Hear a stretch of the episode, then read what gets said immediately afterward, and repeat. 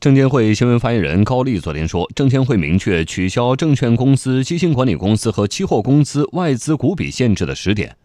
二零二零年一月放开期货公司股比限制，二零二零年四月一日放开基金公司股比限制，二零二零年十二月一日放开证券公司的股比限制。这意味着资本市场对外开放又向前迈出一大步。我们来听央广记者柴华、见习记者卢威朵的报道。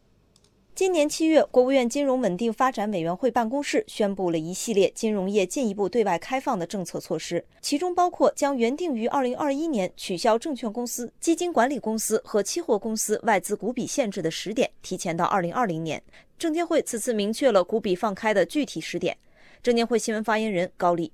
自二零二零年一月一日起，取消期货公司外资股比限制。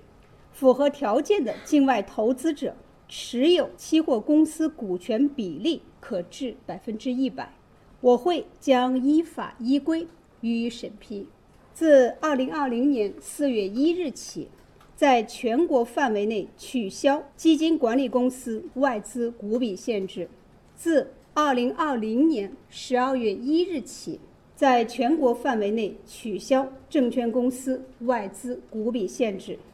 高丽表示，下一步证监会将继续坚定落实我国对外开放的总体部署，积极推进资本市场对外开放。下一步，证监会将扎扎实实做好每一项对外开放的具体工作，继续依法合规、高效地做好合资证券公司、基金管理公司的设立或变更实际控制人的审核工作。